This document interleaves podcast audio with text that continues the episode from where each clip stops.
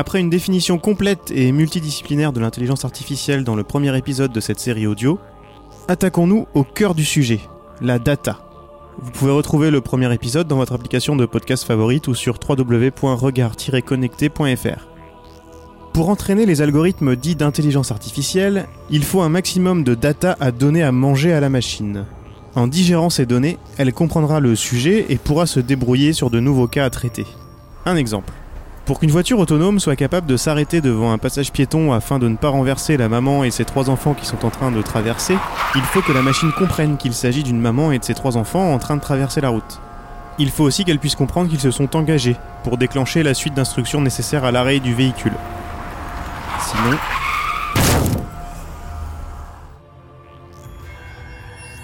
Le cheminement est finalement assez simple. Les algorithmes vont se calibrer en ingurgitant un maximum de données d'entrée pour affiner leur comportement avant d'être déployés. D'où viennent ces données? Qui en a le contrôle? Début de réponse avec Laurent Alexandre. On est rentré dans un toboggan sans nous en rendre compte. L'Internet des objets, les séquenceurs ADN, tous nos capteurs génèrent des milliards de milliards de milliards d'informations. Il y a tellement de données produites chaque jour qu'aucun cerveau biologique n'est capable de traiter ces données. Par exemple, le séquençage ADN d'une tumeur, c'est 20 000 milliards d'informations. Aucun cancérologue ne peut traiter 20 000 milliards d'informations pendant une consultation. Donc nous avons créé tellement de données que seule l'intelligence artificielle peut analyser les données.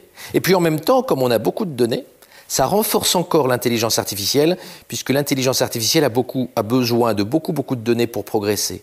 Donc finalement, le déluge, le tsunami de données, entretient la force de l'intelligence artificielle et rend l'intelligence artificielle absolument indispensable. Donc on voit bien que toute la dynamique du web conduit finalement à ce que l'intelligence artificielle soit de plus en plus forte et de plus en plus indispensable. Nous nous sommes mis dans un piège. Pauvres petits Européens que nous sommes qui n'avons pas su ou pu créer de GAFA, avons-nous déjà perdu la bataille de l'IA Pas si sûr, car il y a de plus en plus de papiers de recherche qui proposent des alternatives efficaces pour entraîner des modèles avec peu de données. C'est ce que nous précisent Stéphane Mallard et Stuart Russell. Pour entraîner ces modèles, certains de ces modèles, on a besoin de beaucoup de données. Alors je pense qu'ils vont faire du lobbying et qu'ils trouveront moyen d'avoir ces données, même de les rendre anonymes, en tout cas de pouvoir les utiliser, ça c'est la première chose, donc c'est un faux frein entre guillemets. Mais euh, ensuite on a aussi de nouveaux algorithmes qui sortent en ce moment, qui donnent de très bons résultats avec très très peu de données. Je pense au modèle de Brandon Lake par exemple, euh, qui commence à fonctionner de l'université de, New York si je ne dis pas de bêtises, qui, euh, qui commence à reconnaître des patterns avec très très peu de données. On va aller de plus en plus vers ce type de modèle. Stuart Russell, professeur à Berkeley. L'idée qu'il n'est pas possible de construire un système d'intelligence artificielle sans un milliard de personnes dans les bases de données, c'est un non-sens complet. Ça n'a rien à voir avec ça. C'est le résultat d'une simplification abusive. Les données sont importantes, donc encore plus de données, c'est encore plus important. Les données, c'est le nouveau pétrole. Qui possède ce nouveau pétrole? Qui est l'Arabie saoudite de la donnée? Ah mon Dieu, c'est Google, c'est la Chine, c'est quelqu'un d'autre encore? On n'a pas de pétrole en Europe, etc. C'est un tel non-sens. Les gens doivent vraiment arrêter de penser de cette manière. On l'entend bien, l'évolution de la conception même des algorithmes et des réseaux de neurones artificiels va permettre d'entraîner des modèles plus performants en ayant moins besoin de données des données qui sont pour l'instant acquises à n'importe quel prix, notamment éthiques. Pour être encore plus efficace, peu importe la technologie et l'architecture choisie, la qualité de la donnée fournie à l'algorithme est primordiale. Marine Coty-Eslous connaît bien le sujet. Elle construit un jeu de données unique sur la reconnaissance de la douleur avec ses équipes chez Lucine, une solution de thérapie numérique pour les patients atteints de douleurs chroniques. Nous en parlions avec Marine il y a quelques mois en marge d'un congrès à Monaco sur la médecine de demain. En fait, on s'est euh, rapidement rendu compte avec mes équipes que c'est pas forcément l'algorithme. Le problème, c'est le jeu de données. Et le gros travail qu'on a fait depuis trois ans et qu'on continue à faire, c'est avoir de la donnée qui va permettre en fait au machine learning ou à l'intelligence artificielle, il n'y a pas les, adeptes me diront qu'il y a une grosse différence, mais pour les, euh, on va dire, pour, en termes de vulgarisation, il n'y en a pas. Euh, et euh, c'est ce qu'on va donner à manger en fait à l'intelligence artificielle. Elle va s'entraîner, elle va apprendre avec ça. Et là après, euh, elle va pouvoir effectivement être performante. Si le jeu de données à la base n'est pas bon ou pas suffisamment performant, on aura une intelligence artificielle pas suffisamment performante. Je vais prendre un exemple. Sur la douleur, il existe une base de données qui a été créée en 2004 cette base de données-là n'est pas assez performante, n'est pas assez détaillée, n'est pas assez de bonne qualité même en termes d'image en fait. Euh, pourquoi? Parce que du coup l'algo ne peut faire qu'une seule chose avec ce jeu de données-là, dire la personne a mal ou la personne n'a pas mal. C'est la seule chose qu'elle peut faire. Donc nous par exemple on, a, on est en train de créer un jeu de données euh, où on peut être hyper détaillé. Mais pour être hyper détaillé, il faut créer un jeu de données hyper détaillé. Et un jeu de données, euh, comment dire, spécifique. C'est-à-dire que le gros souci souvent des personnes qui font par exemple de la reconnaissance faciale et les gros, euh, les gros GAFA, euh, c'est exactement ce qu'ils font. Euh, prendre plein de données sur Internet. Alors c'est vraiment de la big data pour le coup. et ils font de la reconnaissance faciale et vocale qui est performante, mais pas super performante. Parce que pour être super performante, si moi je veux faire de la reconnaissance faciale sur la douleur, il faut que je puisse avoir des images spécifiquement sur la douleur et le niveau qui m'intéresse. Donc c'est nous, le gros travail qu'on a fait, c'est là-dessus en fait. C'est récolter la bonne data et euh, faire certes de la big data, mais qu'on requalifie. Et en fait, on arrive du coup à avoir, euh, à avoir une donnée pour l'apprentissage du machine learning qui devient très précise. Et en cela, plus la donnée est précise et de qualité, plus ton machine learning va être performant et va bien s'entraîner. Et plus en conditions réelles, du coup, il va, il va vraiment performer. Donc ça, c'est le gros boulot sur lequel on, continuer à travailler. Et d'ici la fin de l'année, du coup, le jeu de données reconnaissance faciale douleur, on sera les seuls dans le monde à avoir ce jeu de données-là, par exemple. Autre alternative pour entraîner des intelligences artificielles, les fausses données. C'est une piste que suit Randindi chez Snips pour éduquer ses algorithmes de reconnaissance du langage naturel. L'objectif final? Vous permettre de contrôler facilement tous les objets du quotidien à la voix, avec des intentions et des façons de parler parfois inconnues des assistants classiques. Pendant des années, en fait, euh, les GAFA ont voulu nous faire croire qu'ils avaient besoin d'énormément de données pour entraîner les IA. Ce qui est vrai dans l'absolu, c'est-à-dire qu'on a besoin de data pour entraîner en fait ces algorithmes de machine learning. Par contre, ce qui est faux, c'est de dire qu'ils ont un avantage considérable grâce à leurs données. En fait, il faut comprendre quelque chose, c'est que la majorité des cas d'usage de l'intelligence artificielle n'ont pas encore été inventés. Et donc, quand bien même Google et Amazon et Facebook et tout le monde a énormément de data, ils ont de la data sur ce qu'on connaît déjà. Ils n'ont pas encore de data sur ces futurs use cases. Personne n'en a en fait par définition. Si personne n'a parlé à une machine à café en japonais, personne n'a des exemples de comment parler à une machine à café en japonais. Point. C'est comme ça. Et donc la manière dont nous on a résolu ce problème, sachant qu'on n'a aucune donnée, on n'est pas, un GAFA, on a inventé en fait une technique pour créer de la fake data pour entraîner ces algorithmes de machine learning. Donc comment ça marche? Disons que j'ai envie de créer un assistant vocal pour euh, euh, contrôler la télé. J'ai pas de data. Comment est-ce que je fais? Soit je rentre à la main chaque exemple, mais du coup je vais jamais réussir à penser à tout. Ou alors on utilise notre technologie et à partir de quelques exemples qu'on va donner, donc je vais donner une dizaine d'exemples moi-même, en fait la machine va utiliser une combinaison d'algorithmes et d'humains pour générer des milliers et des milliers d'exemples additionnels. Et donc grâce à ça, on est capable de simuler l'équivalent de ce qu'on aurait eu comme data pendant six mois avec des vrais utilisateurs, mais en seulement quelques heures. C'est ce qu'on appelle en fait de la génération de données, du data generation. Et je suis convaincu que tout le monde va en fait aller vers ça pour une raison simple, c'est que ça permet de résoudre le problème de comment trouver de la donnée avant même d'avoir lancé un produit sur le marché. Laurent Alexandre, futurologue. Nous sommes les idiots utiles de l'intelligence artificielle. Lénine expliquait au moment de la révolution russe, les bourgeois de gauche sont les idiots utiles de la révolution. Et nous, finalement, quand nous mettons des photos sur Facebook, sur WhatsApp, nous sommes les idiots utiles de l'intelligence artificielle. Nous éduquons gratuitement jour et nuit l'intelligence artificielle qui va devenir de plus en plus forte et de plus en plus indispensable. Nous nous sommes mis dans un piège, il faut réfléchir à la façon d'en sortir et de ne pas sortir de l'histoire en ayant donné toutes les clés du futur à l'intelligence artificielle et à ceux qui possèdent l'intelligence artificielle, c'est-à-dire les géants du numérique, Google, Apple, Facebook, Amazon en Amérique, et puis Baidu, Alibaba, Tencent et Xiaomi en Chine. Quand on parle de grands volumes de données, on imagine, comme le dit Laurent Alexandre, avoir perdu la bataille face aux géants américains et chinois. Mais cela est évidemment bien plus complexe qu'il n'y paraît, comme le rappelle Nicolas Miel. Si on, définit de façon un petit peu cavalière euh, l'intelligence artificielle comme du big data à l'échelle, AI is big data at scale. C'est vraiment ça. C'est les flux et les stocks de données à l'échelle. Eh bien, la taille de marché critique, elle compte. Donc une stratégie française d'IA n'a de sens que dans son articulation avec une stratégie européenne. Parce que 60 millions de consommateurs, ça compte pas. 500 millions, ça compte. Et d'ailleurs, c'est pas pour rien que ces deux pays continents qui ont des marchés intégrés. Le nôtre n'est pas intégré. On n'a pas de marché intégré du numérique. Il faut qu'on y arrive. On n'a pas de libre circulation des données. Il faut qu'on y arrive. On a créé les conditions de la régulation avant de créer les conditions de l'émergence.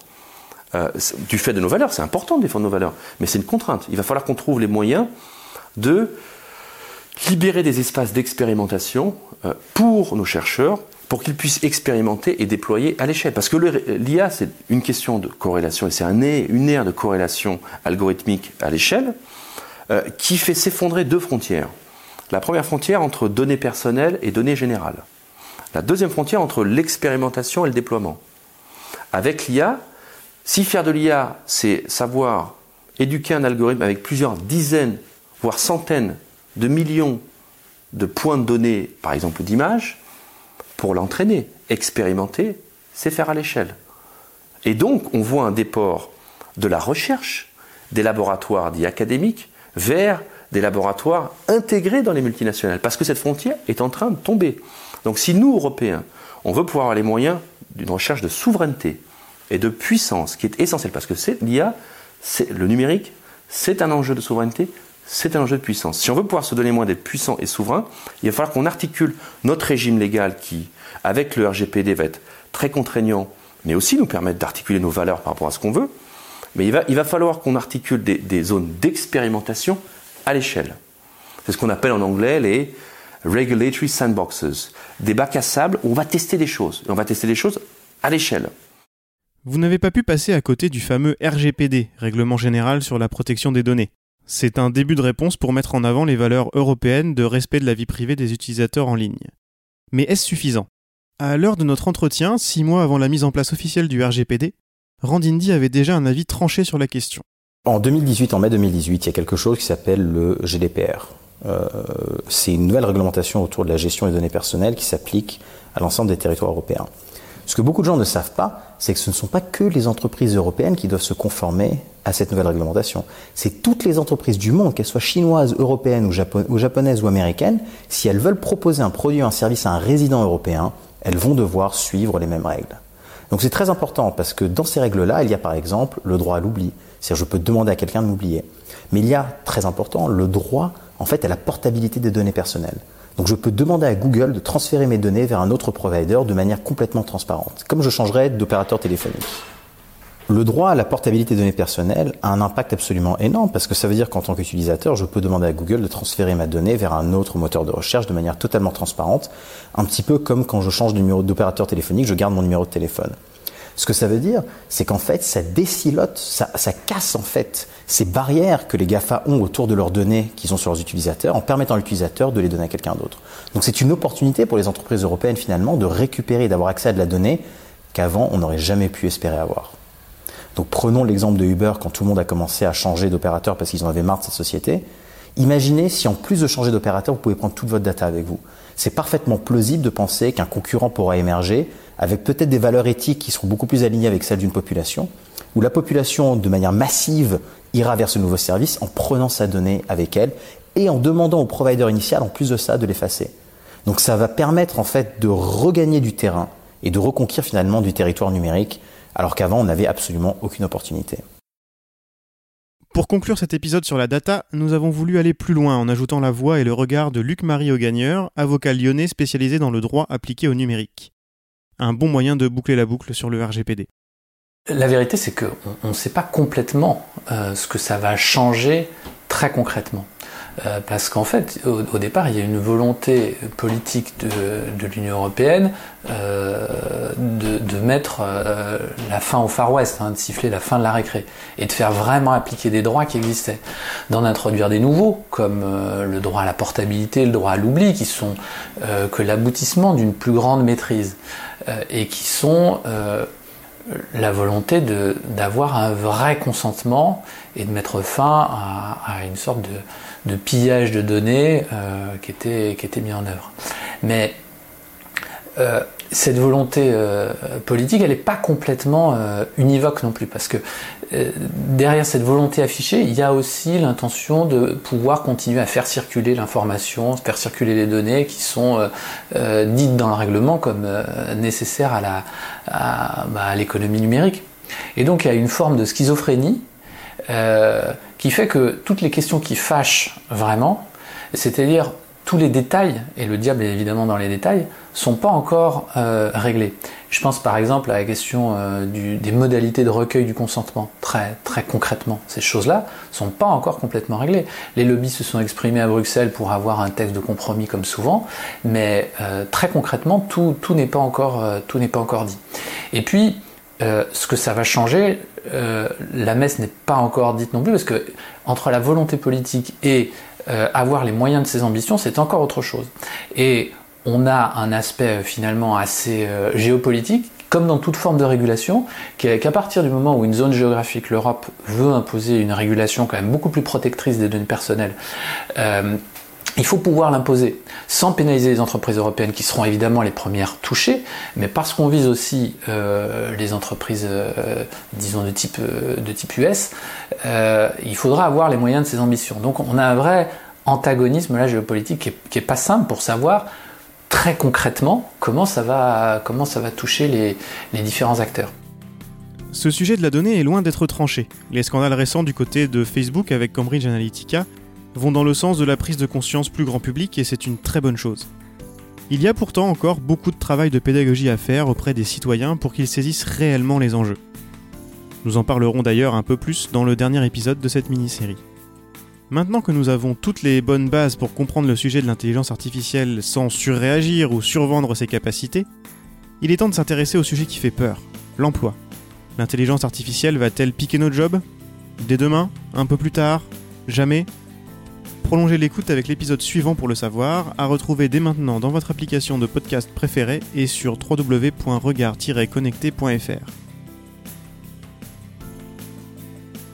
Ce documentaire sonore a été produit par Regard Connecté avec le coup de main de Disruption Protestante. Interview Thomas Gouritin. Écriture Thomas Gouritin et Adrien Guillemino. Traduction Bertrand Cléché. Doublage Adrien Guillemino. Voix off et mise en son Antoine Gouritin. Musique hors générique Void Kampf.